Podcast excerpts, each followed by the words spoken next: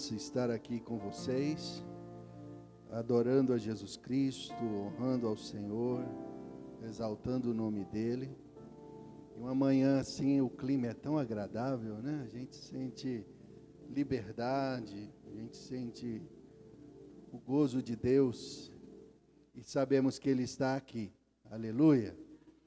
É, eu quero cumprimentar todos e também os que estão conosco nas mídias sociais e dizer que dá tempo, né, de enviar o link aí para um amigo, um, familiar, para que ele seja ministrado pela palavra. Irmãos, e Deus me colocou um tema no coração hoje, e o Senhor já falou tudo ele aqui hoje para nós. Deus já confirmou tudo, né? Aleluia, gratidão lá, ó. Gratidão. Que maravilha, né? Nós vamos em Lucas, então, capítulo 17, aquela breve, breve relato dos, dos leprosos, né? Que foram curados e apenas um volta para é, ser grato. Amém? Então, nós vamos ler aí o texto na que está projetado. Né? De caminho para Jerusalém, Jesus passava pelo meio de Samaria e da Galileia. Ao entrar numa aldeia, saíram-lhe ao encontro dez leprosos, que ficaram de longe e gritaram: Jesus, mestre, tenha compaixão de nós. Ao vê-los, Jesus disse: Vão, apresentem-se aos sacerdotes. Aconteceu que, indo eles, foram purificados. Dos dez, um dos dez, vendo que estava curado, voltou dando glória a Deus em alta voz. E prostrou-se com o rosto em terra aos pés de Jesus, agradecendo-lhe, e este era samaritano. Então Jesus perguntou: Não eram dez os que foram curados? Onde estão os nove? Não se achou quem voltasse para dar glória a Deus, a não ser este estrangeiro? E disse-lhe: Levanta-te, vá, a tua fé te salvou, ou salvou você. Né? Amém? Glória a Deus. Podeis sentar, queridos.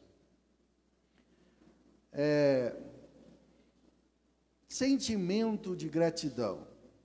Não é fácil, né? Lidar com nossas emoções e conseguirmos sermos gratos nos momentos difíceis.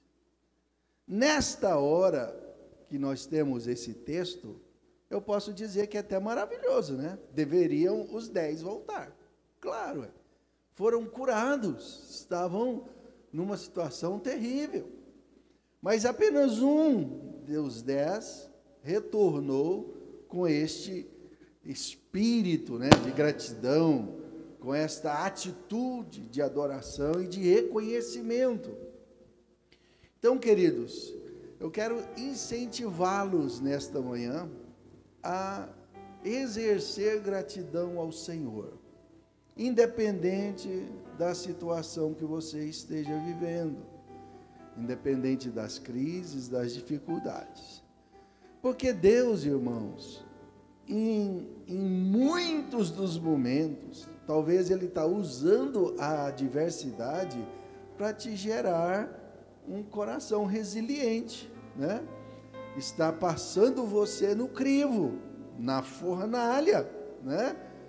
e para que você amadureça. E muitos dos servos de Deus conseguiram enxergar isso, outros não, né? Nós temos Salmo 119, o verso 67, olha uh, o que diz Salmo 119, 67. Antes de ser afligido, andava errado, mas agora guardo a tua palavra o salmista conseguiu entender que antes dele passar pelo crivo da provação, né, da adversidade, ele vivia errado. Depois que ele foi ajustado por Deus por meio talvez até das provas, de sofrimentos, ele chega e diz: Agora eu guardo a tua palavra. Né? O verso 71 do mesmo Salmo 119 diz assim: Foi-me bom ter sido afligido para que aprendesse os teus estatutos. Parece uma palavra de doido, né? Esse trem foi bom sofrer. Mas Paulo diz o mesmo, né? Ele diz que se alegrava, se gloriava na tribulação, porque isso produzia experiência, maturidade, confiança, né? Então, com esse espírito de adoração, queridos, nós precisamos chegar diante de Deus sempre.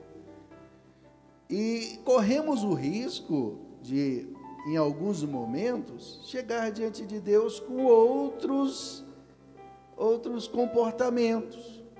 Eu quero citar dois aqui comportamentos que eu acho que é muito comum nas nossas experiências, a gente chegar diante de Deus com esses comportamentos. O primeiro é o comportamento do coitadinho, né? Do que está se achando injustiçado, pequeno, ah, né? Gedeão, irmãos, ele, ele chegou diante de Deus com esse espírito. Eu quero compartilhar com vocês, Juízes capítulo 6. Né? Juízes capítulo 6, o verso 11 a seguir diz o seguinte: preste atenção. Então o anjo do Senhor veio e assentou-se debaixo do carvalho que estava em Ofra, que pertencia a Joás, a Biazitra. E Gedeão, seu filho, estava malhando trigo no lugar para salvar-se dos midianitas. Então o anjo do Senhor lhe apareceu e disse: O Senhor é contigo, varão valoroso. Mas Gedeão respondeu: Ai, Senhor meu, olha o mimimi aqui, ó. Ah, Senhor meu, se o Senhor é conosco, porque tudo isso nos sobreveio? E que é feito de todas as tuas maravilhas que nossos pais contaram, dizendo: Não nos fez o Senhor sair do Egito? Porém, agora o Senhor nos derramou, nos, nos desamparou e nos deu a mão dos midianitas. Sabe o que, que Deus respondeu para essa chorata? Ah, Senhor, por que, que nós estamos sofrendo aqui? Os inimigos estão sobre nós. Ele diz: Levanta, homem valoroso. Tem conversa de, de fraquinho, não. Né? De mimimi, não. Levanta-te. Tu és valoroso. Você tem Deus, né? Para enfrentar as batalhas, para ir é, em direção às conquistas que Deus nos promete. Queridos, nem a morte nos atrapalha de chegar diante de Deus, nem a morte, que posso, posso dizer que é o, a última coisa ali, né? Muitas vezes a gente pode até ficar chateado com morte, essa coisa, mas se nós nos refletirmos bem, Morte é uma das melhores coisas que nos acontece, principalmente se tivermos o Senhor, né? Se tiver Deus, morreu, vai para a glória. Quer mais o quê? Né? Então, sentimento de gratidão é, assim vazio de recompensa, esse sentimento de gratidão que você vai ser grato não pelo o, as bênçãos recebidas, não apenas porque é, Deus te curou, mas pela experiência de tê-lo. Meu Deus, isso é tremendo, maravilhoso. O outro tipo de experiência que eu quero narrar com vocês, que talvez a gente chegue diante de Deus de forma errada, né, para lidar com o Senhor, eu quero estar lendo em Lucas capítulo 18. Primeiro, aquela reação do mimimi, né? do coitadinho. Eu gosto de dizer que isso é, é, é a síndrome do Zé Milindra. Lembra do Zé Pilintra, né? Zé Pilintra é um, é um dos espíritos demoníacos que atua com a bebida, né? E o Zé Milindra, é um nome que eu criei aí, é esse demônio que fica te, te levando ao mimimi, né? A esse tipo, tipo, ah, coitadinho de mim e tal. Mas tem um outro camarada que pode chegar diante de Deus como o fariseu, Lucas capítulo 18. Ele pode chegar, e Jesus conta essa parábola dizendo o seguinte: E disse-lhe também uma parábola aos que confiavam em si mesmo, crendo que eram justos e desprezavam os outros. Olha a atitude do fariseu. Aí Jesus conta que dois homens subiu ao templo para orar, um fariseu e um publicano. O fariseu, estando de pé, orava consigo mesmo. Eu gosto tanto das colocações de Cristo, porque esse camarada não orava a Deus. Ele orava para si próprio. Ele orava para alimentar seu ego, né? Orava para si mesmo, dessa maneira: Ó Deus, graças te dou, por não sou como os demais. Né? Como se eu chegasse aqui e dizer: Senhor, eu te agradeço porque eu não sou como essa banda, esse bando de crente aqui. Sou melhor que todo mundo. Né? Roubadores, injustos, adúlteros. Nem ainda como esse publicano. Ele ainda se julgou melhor do que o publicano que estava lá. Jejum duas vezes por dia, na semana, né? ou seja, duas vezes na semana. Dou o dízimo de tudo quanto possuo.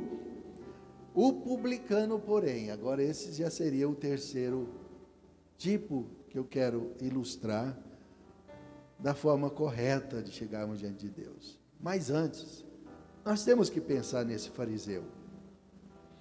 Queridos, Pensar que somos merecedores. Pensar que talvez porque oramos três vezes ao dia, pagamos dízimo, é, não adulteramos, não mentimos, isso nos garante direito de bênção? Hipocrisia.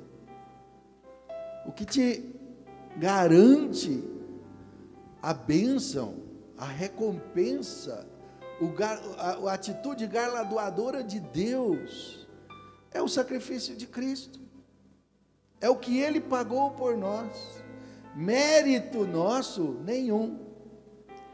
Na atitude de, ou seja, no modo de recompensa de Deus para as nossas vidas, Ele não olha meritocracia, porque ninguém merece. O que Deus olha é justamente este coração de dependência, de fé, de entrega, de renúncia do, do eu, né? De, de você esvaziar de si mesmo e depender de Cristo. Aí, a sua fé, a sua oração, Deus vai ouvir. A Bíblia diz que Ele atende, né? E galardoa e, e, e abençoa aquele que crê, aquele que tem fé. Então, irmãos, não adianta nós chegarmos como esse fariseu, arrogante, chegar diante de Deus cobrando bênçãos, reivindicando direito, como se nós somos perfeitos. Não adianta. Eu posso dizer para vocês que na minha caminhada cristã, eu iniciei há bons anos atrás, eu já fiz isso tudo, irmão. É, ué. Você acha que eu já não cheguei diante de Deus como um mimimi? Ah, Senhor, adianta nada. Deus chega e diz: cria vergonha, se ajeita. Ou então, ah, Senhor, o dia, dia, dia da euforia, né? O dia que você se achou bom. Senhor, eu, eu sou fiel mesmo. O Senhor, porque, porque que o, o ímpio está lá abençoado e eu não? Adianta eu fazer isso? Azaf foi nessa. Adiantou nada. Azaf foi questionar porque é que os ímpios são prósperos. Então eu quero dizer para você, abra o coração, seja humilde diante de Deus com serenidade, com um coração puro, simples, com fé simples, com obediência, né? 1 Tessalonicenses 5,18: Em tudo dai graças, seja dependente do Senhor, porque o, o reino de Deus é justiça e paz quer comais, quer bebais, qualquer ato, tudo para a glória de Deus, com uma atitude de gratidão. Tenha isso em mente. Aprenda a chegar diante de Deus com o coração do, do publicano. Olha como foi. Publicano, porém, estando de pé, longe, nem ainda queria levantar os seus olhos aos céus, mas batia no peito e dizia: Deus meu, tem misericórdia de mim, pecador. Quem destes foi atendido? O fariseu arrogante ou quem chega deste jeito aqui diante de Deus, confiando e dependendo? Então, com estas simples palavras, eu quero te, te incentivar a ser grato, depender de Deus, honrá-lo todo o tempo e servi-lo custe o que custar. Problema, luta, adversidade, morte, doença existirão, mas a graça continua nos atendendo. Amém?